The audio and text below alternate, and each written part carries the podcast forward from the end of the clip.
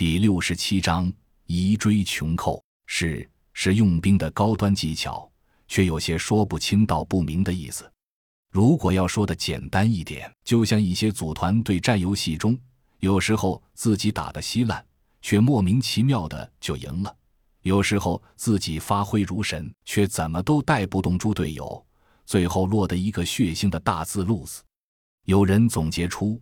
输出靠自己，胜负看队友的句子，其实在背后发挥作用的就是是这个东西。经过一系列的动作，保护伞一方已经完全陷入了被动局面。以甄孝阳为首的研究所之所以还不下死手，完全是为了通过拉扯，更多的消耗保护伞的实力。如果想要给予致命一击，随时可以如高山流水，势如破竹。尤其是作为 BOSS 的暴君贝塔被消灭后，研究所更是没有了顾忌，完全是痛打落水狗的架势。其实，之所以局势会到现在这一步，真的是一步步走出来的。甄孝阳几人抵达伊始，相比于保护伞一方的以逸待劳，是完全处于弱势的。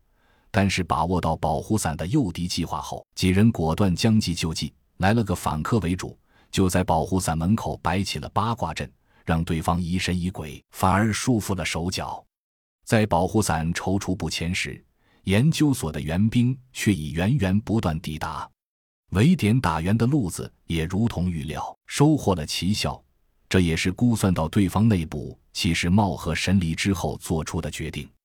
通过随身电台得知，吴所长带领着所里和地方团队的援兵。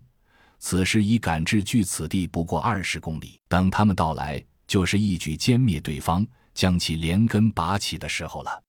目前需要做的，就是进一步削弱他们，尽可能多的套出他们的底牌。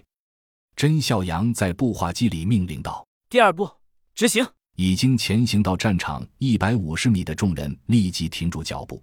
在一处之前已预选好的断墙处隐蔽好，消灭了两只没来及赴宴的丧尸，随即展开了援兵带来的四门 PP 八九是一百毫米口径迫击炮。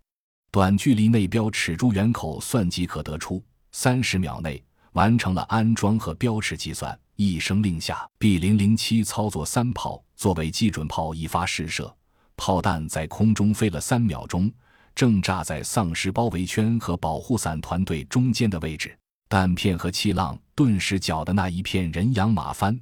通过一炮校准，标尺珠圆基本适当，四门炮开始了急促射。一时间弹如雨下，丧尸固然不知道害怕，保护伞却已炸了锅，